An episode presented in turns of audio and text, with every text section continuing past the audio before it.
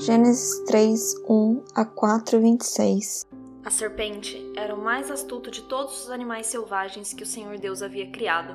Certa vez ela perguntou à mulher: Deus realmente disse que vocês não devem comer do fruto de nenhuma das árvores do jardim?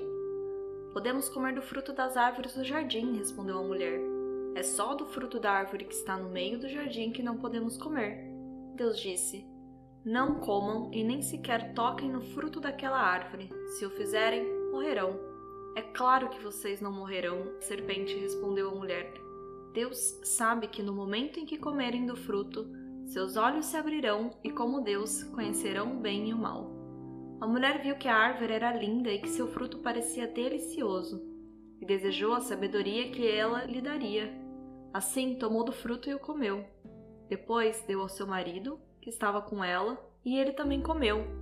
Naquele momento, seus olhos se abriram e eles perceberam que estavam nus. Por isso, costuraram folhas de figueira umas às outras para se cobrirem. Quando soprava a brisa do entardecer, o homem e sua mulher ouviram o Senhor Deus caminhando pelo jardim e se esconderam dele entre as árvores. Então o Senhor Deus chamou o homem e perguntou: Onde você está? Ele respondeu: Ouvi que estavas andando pelo jardim e me escondi. Tive medo, pois eu estava nu. Quem lhe disse que você estava nu? perguntou Deus. Você comeu do fruto da árvore que lhe ordenei que não comesse? O homem respondeu: Foi a mulher que me deste. Ela me ofereceu do fruto e eu comi. Então o Senhor Deus perguntou à mulher: O que foi que você fez? A serpente me enganou, respondeu a mulher. Foi por isso que comi do fruto. Então o Senhor Deus disse à serpente: Uma vez que fez isso, Maldita é você dentre todos os animais domésticos e selvagens. Você se arrastará sobre o próprio ventre, rastejará do pó enquanto viver. Farei que haja inimizade entre você e a mulher, entre a sua descendência e a descendência dela. Ele lhe ferirá a cabeça e você lhe ferirá o calcanhar. A mulher, ele disse: Farei mais intensas as dores de sua gravidez, e com dor você dará à luz. Seu desejo será para seu marido, e ele a dominará. E ao homem ele disse: Uma vez que você deu ouvidos à sua mulher e comeu da árvore cujo fruto ordenei que não comesse, maldita é a terra por sua causa. Por toda a vida terá muito trabalho para tirar da terra seu sustento. Ela produzirá espinhos e ervas daninhas, mas você comerá de seus frutos e grãos. Com suor do seu rosto você obterá alimento, até que volte à terra do qual foi formado pois você foi feito do pó e ao pó voltará. O homem, Adão, deu à sua mulher o nome de Eva, pois ela seria a mãe de toda a humanidade. E o Senhor Deus fez roupas de peles de animais para Adão e sua mulher. Então o Senhor Deus disse: Vejam, agora os seres humanos se tornaram semelhantes a nós, pois conhecem o bem e o mal. Se eles tomarem do fruto da árvore da vida e deles comerem, viverão para sempre. Para impedir que isso acontecesse, o Senhor Deus os expulsou do jardim do Éden e Adão passou a cultivar a terra da qual tinha sido formado. Depois de expulsá-los, colocou querubins a leste do jardim do Éden e uma espada flamejante que se movia de um lado para o outro a fim de guardar o caminho até a árvore da vida. Adão teve relações com Eva, sua mulher que engravidou. Quando deu luz a Caim, ela disse: Com a ajuda do Senhor tive um filho. Tempos depois deu à luz o irmão de Caim e o chamou de Abel. Quando os meninos cresceram, Abel se tornou pastor de ovelhas e Caim cultivava o solo. No tempo da colheita, Caim apresentou parte de sua produção como oferta ao Senhor. Abel, por sua vez, ofertou as melhores porções dos cordeiros, dentre as primeiras crias de seu rebanho. O Senhor aceitou Abel e sua oferta, mas não aceitou Caim e sua oferta. Caim se enfureceu e ficou transtornado. Por que você está tão furioso? O Senhor perguntou a Caim. Por que está tão transtornado? Se você fizer o que é certo, será aceito. Mas se não fizer, tome cuidado. O pecado está à porta, à sua espera, e deseja controlá-lo, mas é você quem deve dominá-lo. Caim sugeriu ao seu irmão: Vamos ao campo. E enquanto estavam lá, Caim atacou seu irmão Abel e o matou. Então o Senhor perguntou a Caim: Onde está o seu irmão? Onde está Abel? Não sei, respondeu Caim. Por acaso sou eu responsável por meu irmão? Então Deus disse: o que você fez? Ouça. O sangue do seu irmão clama a mim na terra. O próprio solo que bebeu o sangue de seu irmão, sangue que você derramou, amaldiçoa você. O solo não lhe dará boas colheitas. por mais que você se esforce, e de agora em diante você não terá um lar e andará sem rumo pela terra. Caim disse ao Senhor: Meu castigo é pesado demais, não posso aguentá-lo. Tu me expulsaste da terra e de tua presença, e me transformaste num andarilho sem lar. Qualquer um que me encontrar me matará. O Senhor respondeu: Eu castigarei sete vezes mais quem matar você. Então, o Senhor colocou em Caim um sinal para alertar qualquer um que tentasse matá-lo. Caim saiu da presença do Senhor e se estabeleceu na terra de Nod, a leste do Éden. Caim teve relações com sua mulher, que engravidou e deu luz a Enoque. Então Caim fundou uma cidade, a qual deu o nome de Enoque, como seu filho. Enoque teve um filho chamado Irade. Irade gerou Meujael, Meujael gerou Metsuel, Metsuel gerou Lameque. Lameque se casou com duas mulheres. A primeira se chamava Ada e a segunda Zila. Ada deu luz a Jabal, ele foi o precursor dos que criam rebanho e moram em tendas. Seu irmão se chamava Jubal, o precursor dos que tocam harpa e flauta.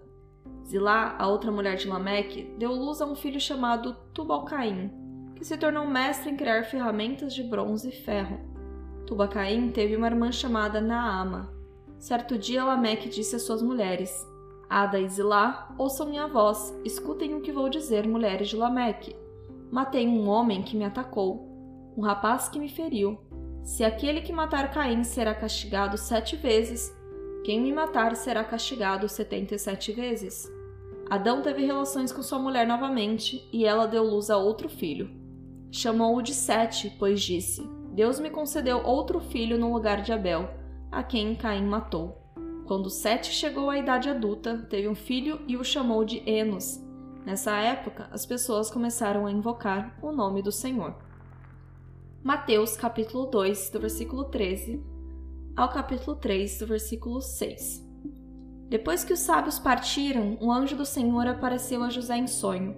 Levante-se, disse o anjo, fuja para o Egito com o menino e a sua mãe. Fique lá até eu lhe dizer que volte, pois Herodes vai procurar o menino a fim de matá-lo. Naquela mesma noite, José se levantou e partiu com o menino e Maria, sua mãe, para o Egito, onde ficaram até a morte de Herodes Cumpriu-se assim o que o Senhor tinha dito por meio do profeta: Do Egito chamei meu filho. Quando Herodes se deu conta de que os sábios o haviam enganado, ficou furioso. Enviou soldados para matar todos os meninos de dois anos para baixo em Belém e seus arredores, tomando por base o relato dos sábios acerca da primeira aparição da estrela. Com isso, cumpriu-se o que foi dito por meio do profeta Jeremias. Ouviu-se um clamor em Ramá, choro e grande lamentação. Raquel chora por seus filhos e se recusa a ser consolada, pois eles já não existem. Quando Herodes morreu, um anjo do Senhor apareceu em sonho a José no Egito. Levante-se, disse o anjo. Leve o menino e a mãe de volta para a terra de Israel, pois já morreram os que tentavam matar o menino. Então José se levantou e se preparou para voltar à terra de Israel com o menino e sua mãe. Soube, porém, que o novo governador da Judéia era Arquelau, filho de Herodes, e teve medo de ir para lá. Depois de ser avisado em sonho, partiu para a região da Galiléia. A família foi morar numa cidade chamada Nazaré, cumprindo-se desse modo que os profetas haviam dito que Jesus seria chamado Nazareno. Naqueles dias, João Batista apareceu no deserto da Judéia e começou a anunciar a seguinte mensagem: Arrependam-se, pois o reino dos céus está próximo.